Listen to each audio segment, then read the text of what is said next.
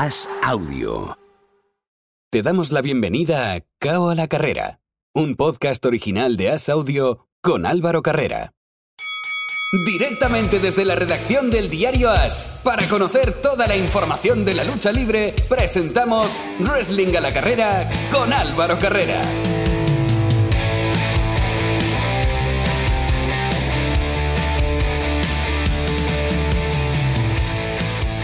Abrimos el último asalto de Cabo a la Carrera. ¿Qué tal? Bienvenidos al tiempo para el wrestling, bienvenidos para el tiempo de la lucha libre en un fin de semana muy muy especial como es el fin de semana de WrestleMania 38. Para hablar de ese evento tengo a una de las personas que hace posible que la mejor web en castellano de lucha libre sea posible. Hablo de Planeta Wrestling y hablo de Carlos Gascó. Hola Carlos, ¿qué tal? Hola, ¿qué tal Álvaro? Muy, muy buenos días.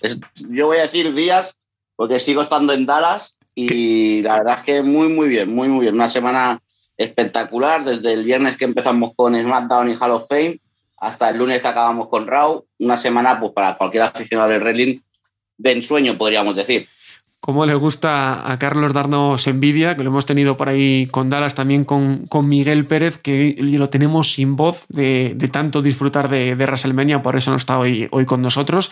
Y Carlos, si te tuvieses que quedar solo con una cosa, ¿con qué cosa te quedas de WrestleMania 38? Me quedo con, la, con el Hall of Fame de Undertaker. Sinceramente creo que fue lo más memorable del fin de semana. Eh, a pesar de que ha habido cosas muy, muy buenas, ¿no? Como ese Bianca contra Becky Lynch de la primera noche de WrestleMania, ese, esa aparición de Cody Rose que todo el mundo ya, entre comillas, suponía, pero que faltaba confirmar. Pero momento por historia, ¿no? Por todo lo que ha significado, por todo lo que ha sido para muchos de los fans de la lucha libre. Eh, ver al Undertaker en el Hall of Fame, pues creo que ha sido lo más importante y lo mejor del fin de semana. Tú y yo, que hemos coincidido en varias WrestleManias, no somos muy amigos de los Hall of Fame porque son galas enormes que duran muchísimo, speech hiper largos que no te llevan a, a ningún sitio. Pero sí que es cierto que viéndolo desde la distancia, creo que tuvo que ser súper especial vivir ese momento allí, esa ovación, y que luego se repitió en los dos días de, de WrestleMania, porque el cariño que se le tiene a Undertaker mm, no tiene comparación, bueno, iba a decir no tiene comparación, la tiene con, con otras leyendas, ¿no? Como fue el caso de Triple H, que también se llevó su, su homenaje el, segundo día de WrestleMania. Correcto, Álvaro. Además, como bien has dicho, Hall of Fame siempre suele ser un poquito, vamos a decirlo así, se hace pesado por todas las charlas, pero es que este año lo hicieron muy bien. Eh, solo habían cinco nominados, se les dio muy poco, muy poco tiempo porque según dio a conocer los Steiner Brothers, les habían dado cuatro minutos para hacer su speech y en una hora y veinte, una hora y media se había acabado todo lo que era Hall of Fame, con lo cual no se te hizo pesado porque de esa hora y veinte, o sea, esa hora y media, la, la última parte, la última media hora fue del Undertaker.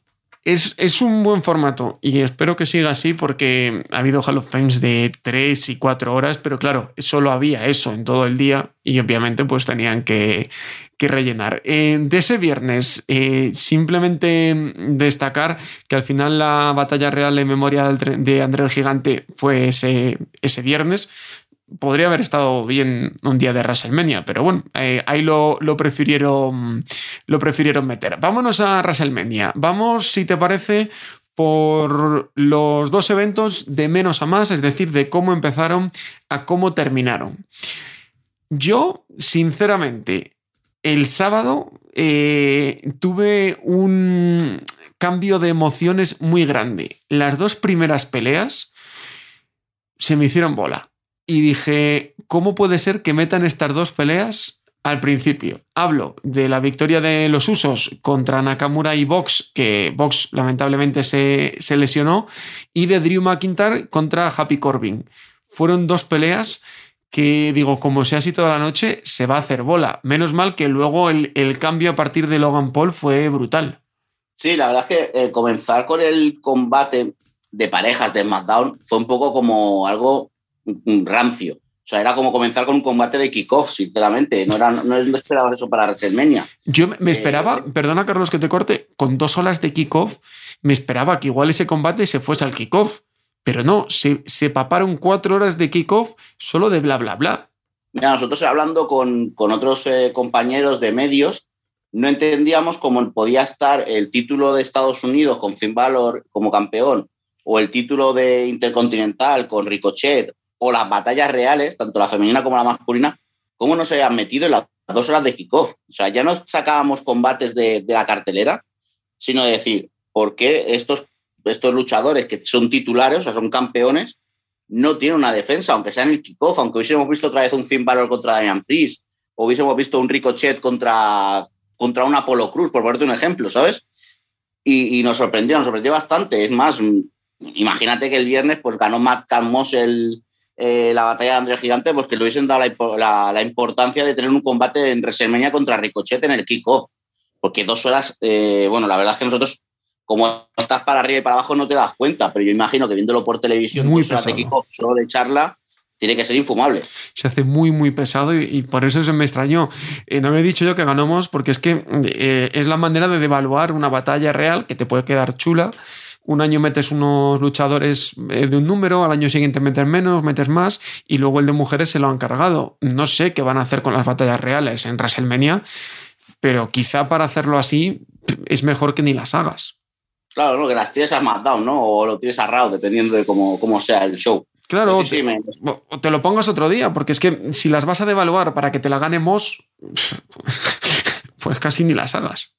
Es que al fin y al cabo yo no sé en qué se ha quedado o qué, cuál es la intención de ganar la batalla de André el Gigante, porque el año pasado la ganó Jey Uso y durante todo el año lo único que ha hecho ha sido luchar en tag team con su hermano. O sea que eh, hace dos años la ha ganado hasta gente como Mojo Rowley. O sea, dices, ¿Para qué te sirve ganar la de Andrés Gigante? Para dar momentos random de WrestleMania, pues no, no los des. Pero bueno, esas dos peleas fueron las, las primeras, sin mucha novedad. Eh, Carlos ganaron los usos con esa lamentable lesión de, de, box que tendrá que pasar por el quirófano, que se desgarró el, el, cuádriceps al intentar levantar a los dos hermanos, y McIntyre que ganó a Corbin. Nadie esperaba que Corbin ganase. No, no, nadie, bueno, nadie esperaba que Corbin ganase, pero pasaba lo mismo con el WrestleMania 35 contra Kurt Angle y ganó Corbin. Entonces tampoco te, tampoco puedes esperarte nada, nada raro, pero sí que te puedo decir que Corbin y Matt Moss tienen algo especial, a pesar de que no nos gusten. Tienen algo especial como luchadores y yo creo que WWE va a aprovecharlos y va a tirar mucho de ellos porque tiene ese carisma de Gil que le sale solo y que, y que te puede dar muchas, muchas tardes de gloria, quizás no como campeones, pero sí para, para poder llevar eh, buenas rivalidades y poder hacer muchas cosas. Yo, Matt, Moss, es de los luchadores que más me ha sorprendido viéndolo en vivo, sinceramente. Yo tengo algo en contra de él. No, no, no, no, no, no, no me, me pasaba igual con Ajax, no, no me acaba de entrar por el ojo. Sí que concuerdo 100% contigo con, con Happy Corbin, que creo que es un luchador extraordinario y que hace el papel que tiene, lo hace de manera brutal. Siguiente combate de la noche nos cerró la boca a todos y como decíamos una cosa decimos otra, muy bien Logan Paul que junto a The Miz ganaron a Rey y, a Dominic Mysterio y al acabar The Miz que eh, pues dejó cao a, Logan Paul. Veremos al youtuber más tiempo en WWE porque la verdad es que lo, lo hizo bien. No es Bad Bunny el año pasado, pero lo hizo guay. Hombre, hay que decir que Logan Paul tenía un hándicap, y es, es, lo que has dicho tú, tenía al Bad Bunny del año pasado, que fue la gran sorpresa. Pero también podemos decir de Logan Paul que se lo tomó en serio, que hizo un combate más que decente y que ha puesto, o sea, lo de Bad Bunny ha hecho que el nivel de los que vengan de, de atletas o atletas o, famosos, youtubers, lo que sea, tenga que ser muy alto para estar en un combate de WrestleMania. Y Logan Paul pues llegó a estar a un nivel muy bueno y eso quizá para el público ocasional no le importe tanto, pero para el público habitual, a ver lucha libre, que tengas eh, gente, youtuber o famosa que se tome en serio la lucha, significa mucho, porque así no tendremos eh, combates ridículos como cuando estaba María Menounos o el mismo de Logan Paul el año pasado en WrestleMania la primera noche. Exactamente, y por eso digo que nos cerró la boca, porque yo creo que también nos ha gustado tanto porque no esperábamos nada de él. Y luego es increíble cómo se saben llevar al público en contra, generar ellos mismos su hype en redes sociales, Jake Paul em, en el kickoff encarándose con la gente desde, desde, el, desde el escenario del kickoff.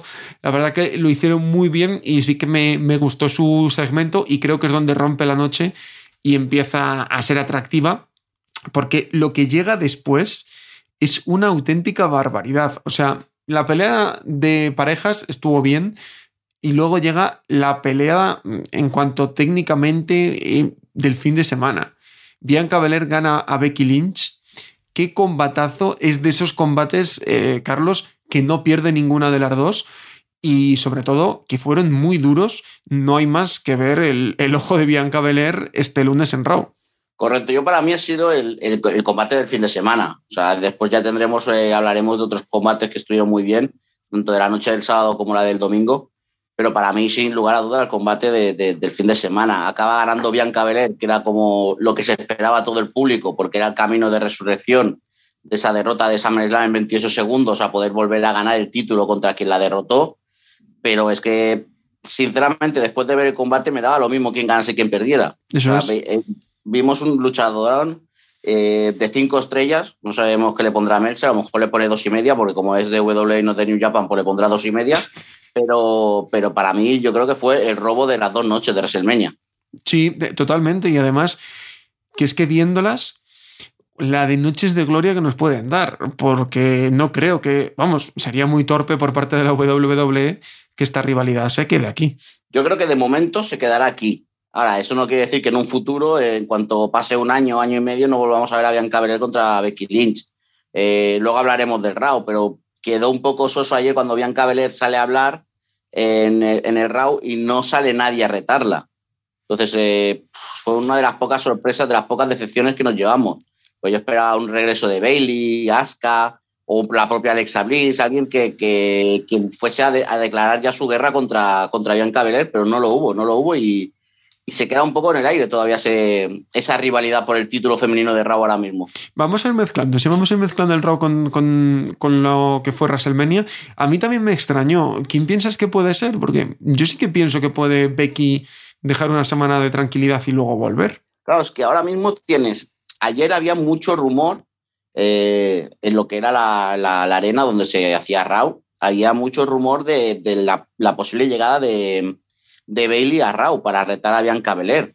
Eh, no hubiese sido nada, no hubiese estado nada mal, pero es que tienes a Bailey, tienes a Lacey Evans, tienes a Asuka, tienes a Alexa Bliss, tienes incluso a alguien que pueda subir de NXT, porque el, viendo el sábado en Standing Deliver que ni Io Shirai ni Kaylee Ray se han proclamado campeonas, que retienen Mandy Rose, pues a lo mejor subir a Io Shirai al roster principal te hubiese dado otro, otra nueva rival, otra, otra nueva cara para poner allí. Rhea Ripley, que incluso perdió el combate de, parejas con Liv Morgan el, domingo. Dices, por nombres tienes los que quieras para ser rivales de Bianca Belair, pero no se, no se aprovechó la noche del lunes. Y el siguiente combate de la noche fue uno de los regresos más esperados, el de Cody Rhodes contra Seth Rollins. ¿Qué combate nos regalaron? Eh, qué momento también. Yo tenía mis dudas de que pudiese ganar Cody llegando de All Elite, pero qué combate. Y me sorprendió que al día siguiente se diese en la mano en señal de respeto y no llegase a nada más. Veremos a ver dónde está el techo ahora de, Cody. Fue, fue tremendo, o sea, fue tremendo ver a, Cody de nuevo de vuelta a su casa, a WWE, con la gente volviéndose locas. Estábamos 79 mil personas, creo que fueron lo, lo anunciado oficialmente por la noche del sábado. Y además, ya no fue solo el regreso, es lo que has dicho tú, Álvaro. Fue un gran combate el que se dio con Seth Rollins. Un combate también, yo creo que top 3 o seguro del fin de semana. Y luego el lunes, por lo que tú dices, yo es que el lunes lo vi como un Seth Rollins diciendo: Sí, sí, te doy la mano, pero, pero espérate que volveré. Porque como se va riendo, como. Es ese Rollins que no sabes por dónde cogerlo, ¿no? Es un poco man of the moon, ¿no? Es un poco loco que te viene, te da la mano, pero a lo mejor la semana siguiente te ataca por la espalda. Así que veremos en qué sigue esta rivalidad. Yo creo que a Cody, de momento, va a tener que seguir con Seth Rollins por lo menos hasta WrestleMania Backlash. y a partir de aquí pues ya veremos eh, si Cody se convierte en un posible retador de Roman Reigns. Y hablabas eh, de la asistencia. Eh, ¿Tú que estuviste allí, ¿han cogido el estadio? Para mí no. Sea, yo estaba allí, para mí no. Sí, hay que, sí que podemos decir que el stage a lo mejor ocupaba un poco más de, de lo que era estadio, con lo cual puedes perder unas cuantas plazas, pero yo creo que WWE lo que hizo fue dar una cifra más cercana a la real en esta WrestleMania que no la que nos dio en WrestleMania 32. Lo digo para quien no esté al tanto, porque en la 32 se hizo el récord, que fueron más de 100.000 personas, 101.000 y, y algo, y en esta no llegó a los 80.000 en cada noche. Entonces, eh, joder, que, que, te bailen 20.000 personas de un WrestleMania al otro es increíble. No obstante, al ser en dos noches y ser el primero con aforo completo, obviamente es el WrestleMania con más aforo de, de la historia. Eh, era previsible. Pero me, me sorprendió el dato, Carlos. Sí, es curioso, es curioso. Este, al fin y al cabo, va a dar un poco lo mismo, ¿no? Cuando pasen los años, tú te acordarás de haber estado en WrestleMania, no de la gente que hubo contigo. Pero sí que, sí que es curioso que pases de 100, 101.400 y pico a 78.900, como había el pasado sábado, cuando estando en el pabellón, estando en el AT&T Stadium de, de Dallas, tú lo veías lleno completamente. Dices, ¿cómo puede ser que estando lleno ahora hayan 20.000 personas menos que cuando estuve estuve en la WrestleMania 32 y estaba lleno también. Claro, es que me pueden bailar 5.000 si me apuras, porque el set sea más grande, pero 20.000, uff, tela, ¿eh? ya lo quisieran para muchos shows semanales, 20.000 personas. Pero bueno. Sí, sí, es que estás diciendo que has llenado el American Airlines Center y te falta gente. Exacto, o sea, bueno, bueno ahí queda, ahí queda el, el dato. Después de la pelea de Cody, que se, retomamos el pulso, Charlotte Flair contra Ronda Rousey, gana a Charlotte, esta sí que no para aquí, el viernes en SmackDown seguro que vemos continuación. A mí me gustó la pelea, pero hubo mucho run run alrededor y luego eh, se filtró que Ronda Rousey estaba enfadada porque mmm, no iba a ser el main event de la primera noche, que ella ya lo había dicho. Luego ya lo salía a desmentir no sé, ¿qué, ¿qué, qué, te parece todo lo que rodea el combate y luego el propio combate que a mí, como digo, no, no me pareció mal? Mira, yo este combate eh, lo tengo que ver en diferido, porque yo creo que en directo veníamos de dos muy buenos combates seguidos, que eran el de Becky y el de Cody Rhodes, y este tercero parece que no estuvo al nivel o pegó un bajón, pero yo creo que cuando se vean diferido va a ser mucho mejor el combate cuando solo pongas el combate, no vengas con todo lo que venías detrás de WrestleMania. Porque además, si no recuerdo mal, hubo un parón porque el de Becky y el, y el, de Cody Rhodes fue seguido y ahí hubo un pequeño parón que rompió todo el hype que había, porque la atmósfera que se veía por televisión era increíble. Sí, sí, era, es que ese momento, bueno, ya, y ya al final fue la, el apoteósico. O sea, yo creo que por ubicación fue mala ubicación, porque si a Ronda Rousey no la vas a poner en el main event, pon la de opener. Claro, y te mí. quitas el opener que, que pusiste, que, que era lo que era la, sí, exacto, la pones de Open y la gente ya empieza con hype el, el, primer combate, porque encima nadie se lo hubiese esperado que el primer combate fuese un Charlotte contra Ronda Rousey. Y luego por los rumores, pues mira, ha salido la propia Ronda Rousey diciendo que, que cómo iba a estar enfadada, que a ella le parecía bien, que ella tenía que irse pronto a casa porque tenía que dar, eh, tenía que dar el pecho a su bebé de seis meses y que ella no se podía enfadar por estar la penúltima en una, en una. Creo que parece que la gente le gusta mucho buscar tres pies al gato. Claro, o sea, que, que, está volviendo Stone Cold después de 19 años. ¿Qué, no, más, ¿Qué, más, quieres? O sea, es que es lógico que cierre una noche. Si es que no tiene. Recordemos que Ronda Rousey, en su primer combate en WrestleMania 34, que es el que hace pareja con Kurt Angle contra Triple H y Stephanie McMahon, primer combate que va a hacer en WWE, primera lucha que lo podría veniendo de MMA, que es cuando viene con todo el hype, está en el cuarto combate de la cartelera. Sí, sí, sí. Y una cartelera muy larga. Que Ronda Rousey no sea, no sea main event, vamos, es que estamos matando a alguien. Exacto, sí, tal cual, tal cual. Y el combate estelar, Stone Cold Steve Austin, que volvió, ganó a Kevin Owens. No estaba al nivel, obviamente. 19 años son muchos años. Teníamos, yo creo, todos miedos de que se rompiese ahí en directo.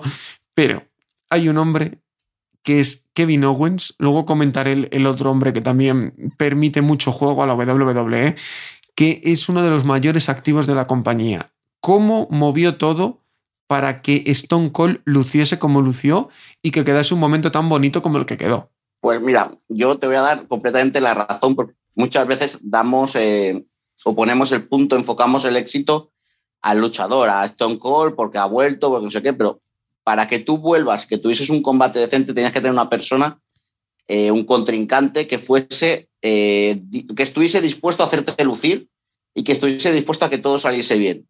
Y yo creo que como Kevin Owens ahora mismo en WWE no hay nadie. Bueno, sí, hay una persona más. No sé si estaremos pensando en la misma persona, pero ya eso lo hablaremos de cara a la semana del domingo. Que se llama Sami, ¿no? Correcto, y apellido Zain. Eh, es, es el mismo ejemplo. Yo es que creo que son personas que vienen a mejorar el producto y que el día de mañana se les tendrá que valorar por todo lo que han hecho. Bueno, se les ha valorado, se les ha renovado un contrato, se les ha dado más dinero, pero lo que hace Kevin Owens cerrando WrestleMania el sábado por la noche y llevando todo el combate con Stone Cold, haciendo que se luzca, dejando que el público disfrute de su luchador, me parece sublime. O sea, me parece excepcional. Y un Stone Cold que, a pesar de no estar a su nivel, vimos que es una de las cosas que a mí más me gustaron, tanto sábado como domingo, es que vimos que se lo pasó bien. Sí. Y eso hace mucho. Cuando vuelves a un ring, regresas a un ring y no te ves en la obligación de decir, tengo que vigilar, no haga esto, a ver si me lesiono, tengo que vigilar, no. Stone Cold salió a divertirse y hizo que todo el mundo se divirtiera. Hoy que no está Miguel, no es lo mismo que ver a Goldberg. Eh, y, el nivel de Goldberg es, ahora, ahora mismo es más alto que el de Stone Cold, pero es que te transmitía otra cosa muy diferente. Sí, Stone Cold fue eh, fiesta de jubilación sí. con los compañeros del trabajo. Tal cual. Tal cual, me lo voy a pasar bien, voy a hacer el, el paripé aquí, me lo voy a pasar bien, me voy a beber 20 cervezas y voy a disfrutar de mi noche. Tal cual, tal cual. Vámonos a la segunda noche. Un buen opener en la segunda noche. Los R Cabró, que retuvieron los títulos. Como me gusta a mí, es que cada, cada vez me gusta más los, los R Cabró. Y luego, qué buen momento con Gable Stevenson, eh, dándole ahí, pues pues un poquito de, vidilla, que, que, la gente se vaya quedando con su nombre. A mí me gustó, sobre todo si lo comparas con el opener de la primera noche. Sí, es lo que decíamos. Curiosamente abrieron con los dos títulos por pareja las dos noches y la diferencia que hubo entre una y la otra. Yo creo que si la primera noche en el SmackDown, del título de SmackDown, se hubiese hecho mejor, se hubiesen puesto unos Viking Riders, se hubiesen puesto unos Lotarios, o sea, un combate multi, multitax, se hubiese visto un opener más, más eh, divertido para el público. Y es que además la lesión de, de Vox obviamente chafa todo. También, también corta el ritmo del combate, porque no sabemos si el combate se, se cortó o no debido a esa lesión. Pero, por ejemplo, el, de Rao fue espectacular. O sea, yo creo que la química que tienen los tres equipos y lo bien que se lo está pasando Randy Orton. Sí. tú ves a Randy Orton que sale con Riddle y dices, es que se lo está pasando bien en el ring. Es lo, mismo que hablábamos de Stone Cold. Tú le ves y sale a disfrutar. Y claro, que alguien con ese talento y que está en plenitud como Randy Orton lo, lo tengas así, es que te aseguran lo que luego has visto. Claro, que no le molesta hacer nada, él te hace recaos, él disfruta. Hay una imagen del, lunes de Raw, que hubo un combate 3 contra 3 donde, donde Randy Orton y, y Riddle hicieron equipo con Finn Balor para enfrentarse al de uso Justin Theory.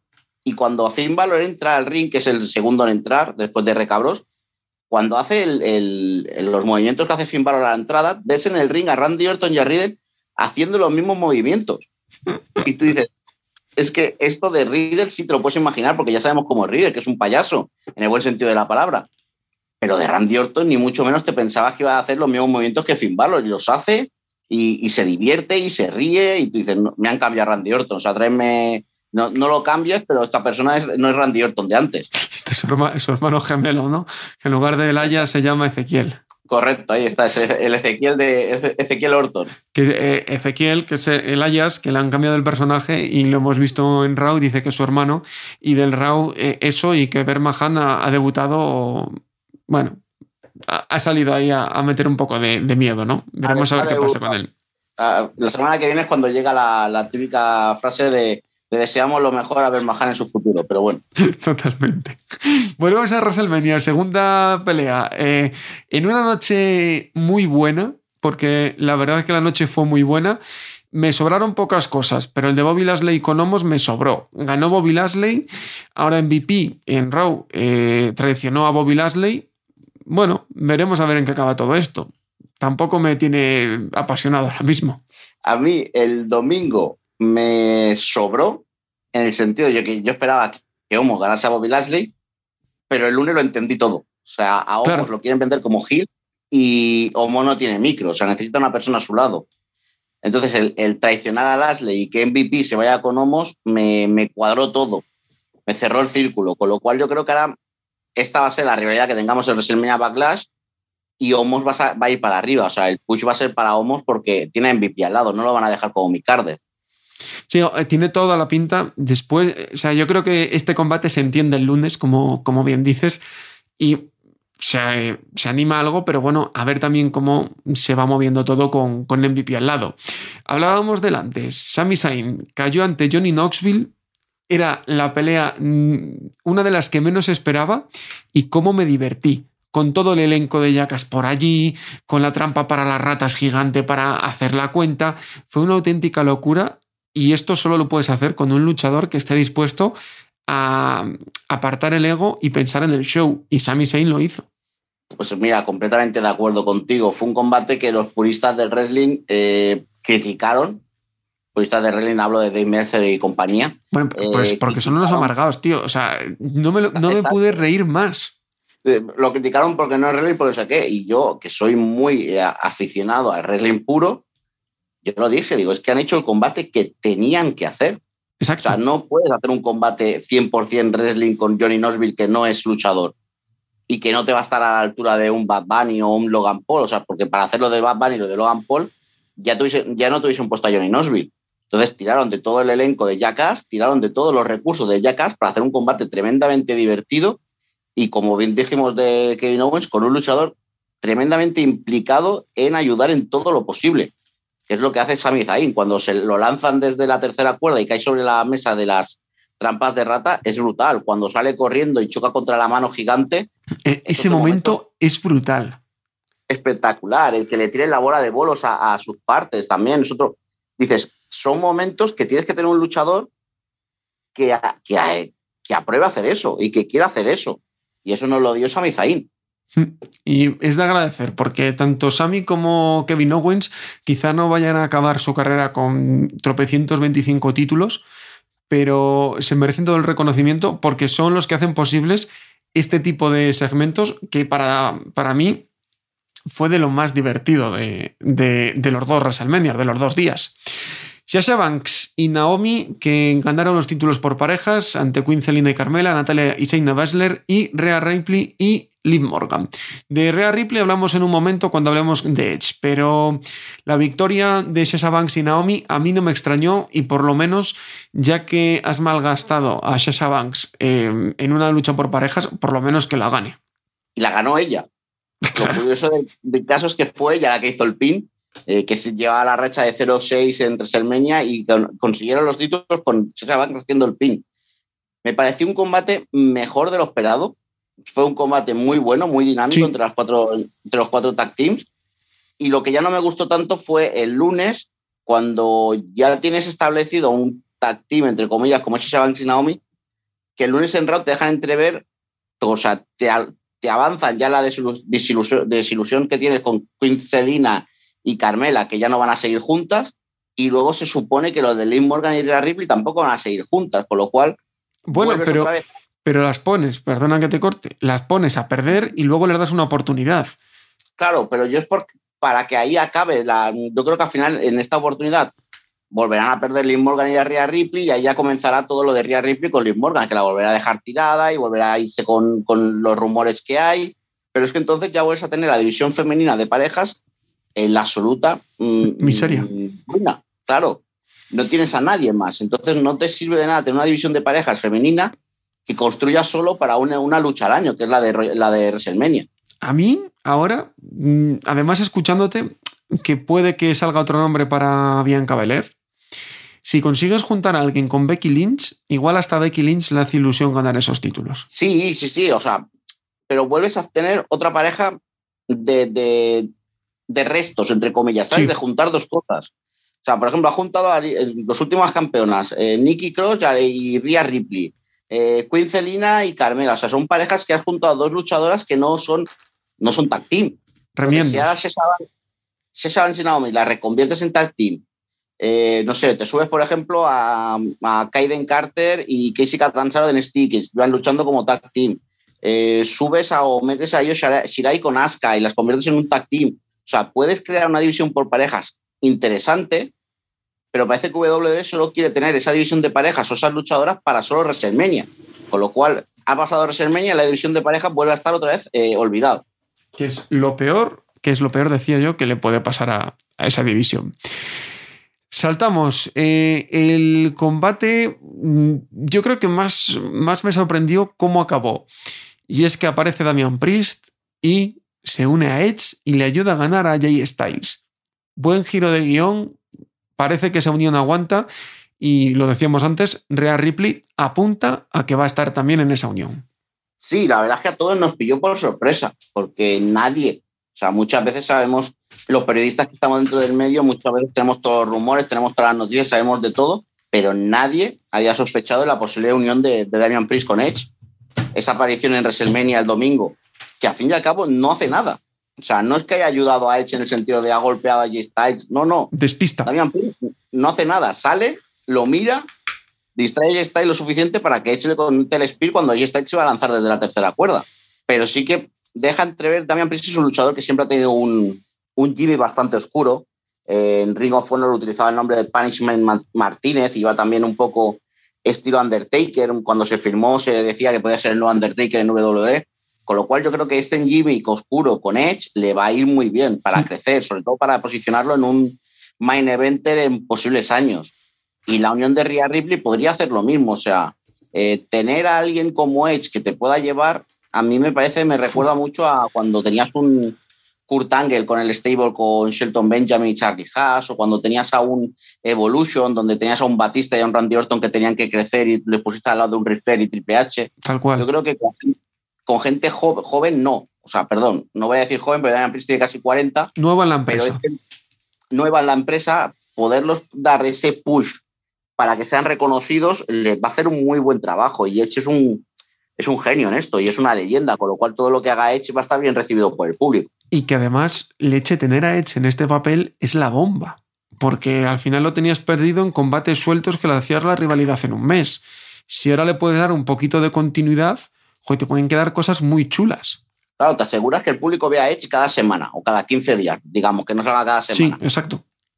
Pero te aseguras además eh, una estabilidad en el personaje, algo que hasta ahora no teníamos. Edge aparecía, un, apareció en Royal Rumble y dijo, bueno, pues me voy con mi mujer a pegar a Demi Maris y luego apareció en WrestleMania y dijo, quiero una lucha con alguien. Y aceptó, aceptó a Styles y a luchar. O sea, es lo que hay. No, y ahora parece que ya tiene algo más eh, rutinario. Y después el otro combate que me sobró, pobrecitos, porque sobró también de la primera noche, tanto que se lo cargaron de la primera noche, Seamus y Rid Holland que vencieron a los New Day, eh, Xavier Woods y Kofi Kingston que hicieron su, homenaje a, a Vicky, que se lesionó en el camino a WrestleMania de, gravedad en el cuello. Pobrecitos, me da mucha pena New Day porque me cae muy bien. Me da mucha pena eh, porque me parece un talentazo. Pero es que tampoco la lucha daba para más. Si se hubiera quedado la segunda noche, nadie nos hubiese extrañado. Yo es que cuando cayó de la primera noche y dijeron que iba a la segunda, lo primero que pensé es, ah, lo la pondrán en el kickoff. Hubiese sido lo lógico porque el combate al fin y al cabo que duró dos minutos, tres minutos. sí, no, no, no, duró mucho, no, no duró mucho. Fue más luego Butch o Pete eh, como se conocía antes, eh, enfadado que, realmente el combate. Entonces, para hacer eso, bueno, mm, yo te voy a decir una cosa. No vi el combate. No vi el combate. Cuando estás en directo, hay un combate que lo tienes que no ver para ir al baño. Y este fue tu combate no fui al baño, sino que fui al catering a coger comida. Pero claro, yo pensaba, digo, bueno, le darán 8 o 9 minutitos, no, pensaba mucho más, digo, voy un momentito, me levanto, cojo la comida y vuelvo otra vez al asiento. Cuando llegué, ya estaba Butch pegando a Xavier Butch y, y Holland y Sheamus separándolo. No, no ha sido un mal WrestleMania, ahora hablaremos en términos generales, pero fue una de las cosas que para mí no tenían sentido.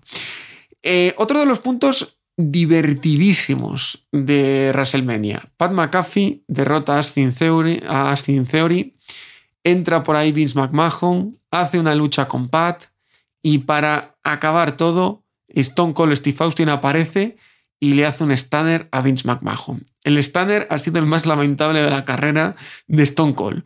pero tampoco quería romper al, al jefe, era lógico. Pero fue un momento tan divertido que fue otro de, yo creo que de los momentos que marcamos como que vas a recordar de este WrestleMania. Hombre, el Stanner ese de Stone Cold a Biman Manson no se olvidan toda la vida, ¿eh? Fue muy malo, pero a ver, es que tiene 76 años Vince. Tampoco lo vas a. ¿Sabes? Tienes que tener mucho cuidado. WWE ha recortado ya la programación. O sea, cuando tú ves WrestleMania 38 ahora, la segunda noche, eh, ya no sale la parte en que Biman Mahon va contra las cuerdas, casi cae y vuelve de rebote contra. sino que sale directamente cuando le aplica el, el Stanner correctamente Stone Cold pero fue un momento tremendo. Pero es que hubo otro momento también muy bueno, que es que cuando suena la música de Austin Theory que ha ganado el combate, Bima Mahon se asusta. O sea, se queda mirando al, al, pasillo como diciendo, ya, ya toca Stone Cold, ya toca Stone Cold. No se da cuenta de que la música no es la de Stone Cold, sino que es la de Austin Theory. Esa imagen, si la podéis ver también, es muy buena. Y el resto es espectáculo. Es, es, es entretenimiento puro y duro lo que vimos el, el domingo. La parte esta de Stone Cold con Pac McAfee, que luego le hace el Stanner también, y Pac McAfee está en el suelo bebiendo la cerveza. El combate de Austin Theory contra Pac McAfee me parece muy bueno. Sí. Lo que, lo que más majo luego aparezca para intentar decir, bueno, voy a acabar lo que no ha podido acabar Austin Theory, me parece brutal. Esa idea de mi, mi, mi niño no ha podido ganarte, pero yo sí que te voy a poder ganar, que es al final lo que hace. Eh, yo creo que está muy bien preparado el cemento, muy bien trabajado y consigue lo que quieren, que es que Austin Theory, a pesar de perder, eh, quede over, quede como el, el protegido de Bima Mahon y que sea una persona a tener muy en cuenta de cara al futuro en WWE. Y después, Carlos, Roman Reigns, que gana a Brock Lesnar, campeón universal de la WWE. Salieron en, en Raw, no dijeron nada. El viernes hablarán. Se lesionó eh, Roman Reigns durante la lucha, por eso fue tan corta. Se le recortaron, yo creo que unos 10 minutos más o menos de, de lucha. No estuvo mal la lucha, estuvo bien. Pero aquí lo que haces con esta victoria es subir un escalón más a Roman Reigns para mí, aunque el combate no haya sido el mejor y pueda ser discutido ahora mismo, dentro de 10 años lo recordaremos como el combate en el que puso en letras que es una leyenda ya de la WWE, mal que le pese a algunos. Sí, el, Roman Reigns es un talentazo tremendo. O sea, lo que está haciendo Roman Reigns llevando la empresa a su espalda durante. Casi dos años, ¿eh? Claro, no, hacía mucho tiempo que no se veía todos allí esperábamos, eh, al no saber en el vivo, no sabes que se ha lesionado Roman Reigns, todos esperábamos, uy, acaba tan pronto que salga de Rock. Porque estaba, estaba, estábamos pensando, si falta un cuarto de hora para que acabe, porque se suponía que tenía que acabar a las 11 y era a las 11 menos cuarto cuando acaba el combate, era que yo, uy, acaba pronto porque alguien va a salir. Y todo el rumor era que salía de Rock, no apareció ni, ni, el, ni el domingo en WrestleMania ni el lunes en Raw. Luego ya cuando empezamos a descubrir pues, que, se había lesionado Roman Reigns, que el propio Brock Lesnar también se había hecho daño en el combate, eh, entendimos el por qué fue tan corto. Fue un combate corto pero muy intenso, con lo cual también ganó, ganó esa, esa fama ¿no? de, ser duro el combate de claro. antes del tiempo. O sea, yo prefiero un combate así, corto, que los dos ganen esa fama que tú dices de duro, de tíos invencibles, aunque uno pierda, que otros combates que hemos visto de Roman Reigns contra Brock Lesnar. Claro, sí, sí, yo soy de la misma opinión y ahora pues lo que queda es saber quién es el próximo rival de Roman Reigns, porque ahora solo hay un título, o de momento solo hay un título. Entonces tienes a Drew, que viene de ganar, tienes a Cody, que viene como nueva leyenda, tienes a un Bobby Lashley, que aunque esté con la rivalidad con Homos, tampoco perdió legalmente o no perdió todo lo bien que se podía perder su título de WWE, con lo cual te quedan muchas eh, opciones abiertas para ser rival de Roman Reigns y yo creo que el primero va a ser Drew McIntyre de cara a SummerSlam y después de SummerSlam la idea es que para la, la WrestleMania 39 es Roman Reigns contra The Rock, pero es que si The Rock ya no gana a Roman Reigns, ya no me queda nadie más que pueda ganar a Roman Reigns. Exacto. Es que, es que te, queda, te queda complicado. Por eso digo, yo no creo que vaya a ser de cara a lo que puede ser lógica de empresa, eh, que lo derrotase Drew McIntyre podría ser también muy bueno porque pones a Drew McIntyre como top, top, como único luchador dentro de los luchadores habituales que han podido ganar a Roman Reigns. Pero es que si no, mm, no te queda nada más, pero tampoco tiene la misma... Para mí que Drew McIntyre ganase a Roman Reigns, no lo veo a la misma altura, con todo el respeto del mundo a Drew, que me parece un tío magnífico y un, un muy buen luchador, pero no lo veo a la misma altura de Brock Lesnar y que Drew sea capaz de derrotar a Roman Reigns y no haya sido Brock Lesnar capaz de derrotar a Roman Reigns, me quedaría como flojo, ¿sabes? Me quedaría como sin sentido. ¿Y ves la opción, Carlos, de que pueda perder un cinturón y siga con el otro? yo veo la opción de que WWE a la larga va a hacer algo para que hayan dos cinturones. No puede ser que tú tengas eh, el roster de Raw circulando por un lado, el roster de SmackDown circulando por el otro, y con un solo un cinturón y Roman Reigns yendo para arriba y para abajo. Mm, al final Roman da lo que da y no, no puede ser que esté el lunes aquí, el, viernes en el otro lado, el lunes aquí, el viernes en el otro lado, porque al final vas a cansar al público de ver lo mismo y vas a cansar a Roman. Yo creo que lo perderá y a no tardar mucho. Creo también que le van a dejar le van a dejar el campeonato que él tenía, el Universal, para que rompa cualquier récord que, que pues, se pueda imaginar y el de la WWE puede que lo pierda. Yo es que veo más la creación de un título nuevo para una de las dos marcas que no que Roman pierda, pierda uno de los dos títulos porque sería bajarle el push que tiene ahora mismo. ¿Unificar y crear un título nuevo? Sí, sí, que este que a lo mejor Roman Reigns ahora sea, no sé, el campeón multiverso, ¿sabes? Podría llamarle de cualquier manera. Eh, se quede en una marca y que la otra marca pues te llegue en WrestleMania Backlash o te llegue en cualquier pay-per-view en Hell in a Cell y que te digan, pues vamos a hacer el campeonato de WWE mm, de barrio para, la marca de Raw, ¿sabes? Te lo compraría.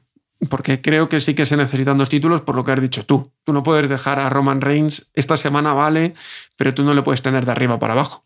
Mm, se tiene que centrar. Y más cuando no tienes, no tienes rivales que puedan estar en las dos marcas en el sentido de que al final acabarías agotando. Tú imagínate que ahora dices, vale, eh, Roman Reigns va a luchar su primera rivalidad contra por ponerte ejemplo, Austin Theory, y que tenga que estar cada lunes y cada viernes Austin Theory en todos los programas. Al final la gente se acabaría cansando de ver a los dos mismos lunes y viernes, lunes y viernes, lunes y viernes. Oye, ¿y si el viernes nos sorprende y hace una renuncia?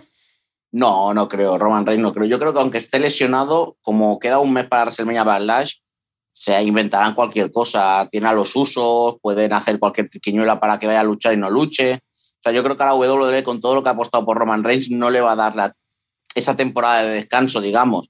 Una cosa es que la lesión fuese grave y te dijesen, no, se tiene que operar y tiene que estar seis meses de baja. Pero si es una, si es una lesión que ayer vimos que con dificultad consigue levantar los cinturones, a lo mejor es un golpe, a lo mejor es cualquier cosa que lo tiene tres semanas como mucho o cuatro semanas de baja y W pues va jugando con eso. Veremos a ver lo que pasa porque sin duda alguna es, es el futuro de la WWE en los próximos meses. Para cerrar, Carlos, eh, ¿Qué nota le pones a WrestleMania 38? Pues yo le pondría un 8,5 sobre 10.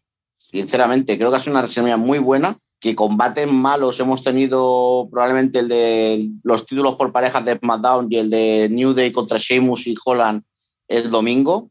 Los otros han sido combates de nivel medio alto. Así que yo creo que un 8,5 sobre 10 y, quizá también porque lo viví en vivo, que también te, te da mucha más ilusión y te parece que todo sea mucho mejor que viéndolo por la tele pero yo lo dejaría ahí, en un notable alto. ¿Qué tal las dos noches en vivo? ¿Se pierde? ¿Se gana? Yo creo que se gana, se gana. Yo siempre he dicho lo mismo. Yo cuando estoy en, casa y veo los shows, siempre tengo un baremo muy, muy fácil, que si yo me, lo he pasado también, que ha valido la pena mm, trasnochar y no dormir cuatro horas de tu vida de dos a seis de la mañana, es que el show ha sido bueno. Si cuando te vas a dormir y dices, mm, ¿para qué me he quedado de despierto para ver esto es que el show no ha sido bueno. Entonces yo aquí viendo WrestleMania mm, disfruté mucho de las dos noches, me lo pasé muy bien las dos noches y yo creo que el show fue muy bueno. Pues Carlos, un placer enorme haber charlado contigo de WrestleMania. Buen viaje, buen viaje para Miguel también, que lo teníamos hoy sin voz después de reclamar que apareciese Goldberg y que finalmente no, no apareció. La próxima semana nos volvemos a escuchar. Muchas gracias, Carlos. Nada, gracias a vosotros, un placer. Y a vosotros, a los que estáis del otro lado, gracias por haberos informado de WrestleMania en As Audio. Gracias una semana más por haber estado ahí. La próxima, más boxeo, más MMA y más lucha libre. Y como siempre, hablaremos de ello a la carrera. Chao, chao.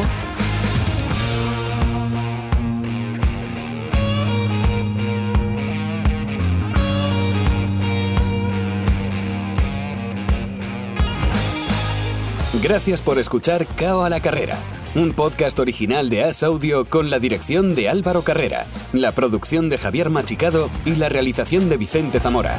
Todos los miércoles en la sección de As Audio en as.com.